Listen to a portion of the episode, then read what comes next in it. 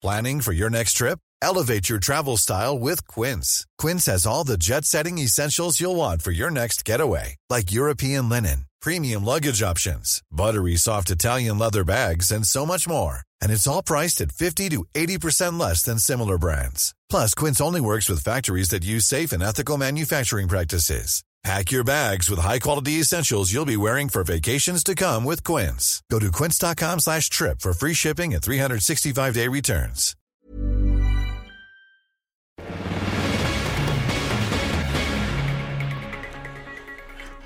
Son muchos los investigadores y científicos que han manifestado su rechazo a la insistencia de la Fiscalía General de la República por obtener órdenes de aprehensión contra 31 científicos y exfuncionarios del Consejo Nacional de Ciencia y Tecnología, el CONACIT. Roberto Rodríguez Gómez es investigador del Instituto de Investigaciones Sociales de la UNAM. Lo tenemos en la línea telefónica. Don Roberto, buenos días. Cuéntenos cuál, cuál es su opinión, cuál es su sensación ante pues esta persistencia, esta insistencia de la Fiscalía General de la República de presentar acusaciones penales en contra de científicos y exfuncionarios del CONACIT. Buenos días, muchas gracias.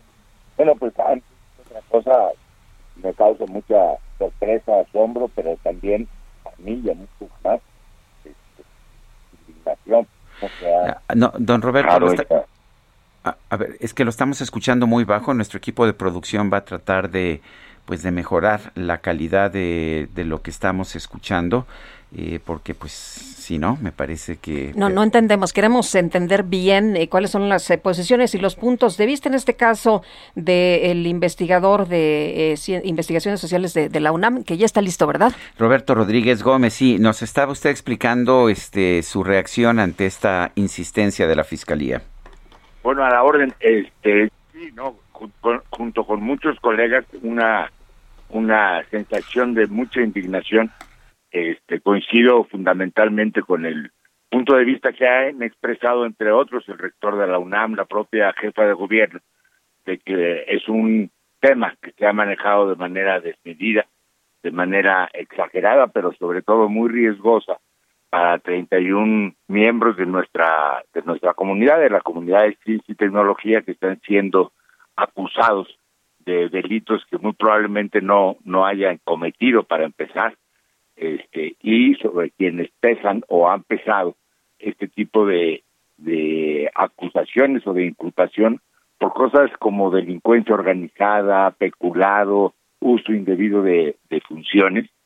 Este, sé que en el momento un juez federal ya rechazó en definitiva una primera serie de inculpaciones, pero todavía está en proceso la posibilidad de una nueva de una nueva carpeta de investigación o un nuevo expediente que vuelvan a ser solicitadas órdenes de aprehensión contra ellos y esto es causa de una gran preocupación.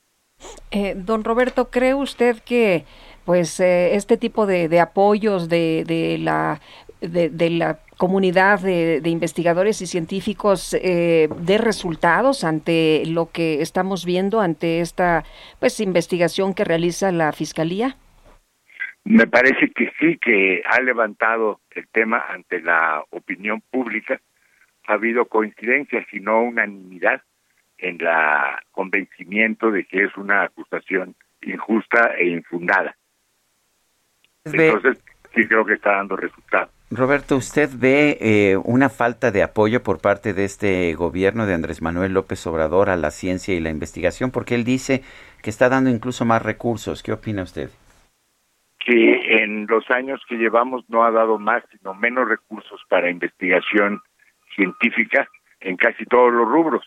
Este, este año el presupuesto de egresos de la Federación, que ha, el proyecto que ha presentado la Secretaría de Hacienda sí trae un incremento importante para el para el sector o por lo menos superior al de los años previos pero esto apenas sería para una mínima recuperación del gasto que se ha perdido en los primeros años. ¿Qué piensa usted de estos señalamientos que ha hecho el presidente sobre la comunidad científica, don Roberto?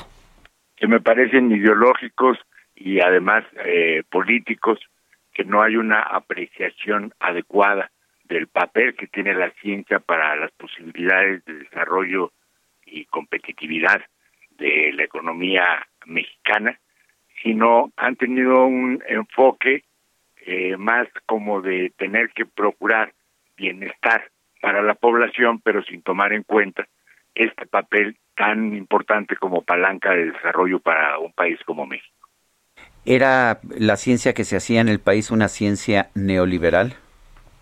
Bueno, no hay ciencia neoliberal, simplemente hay ciencia.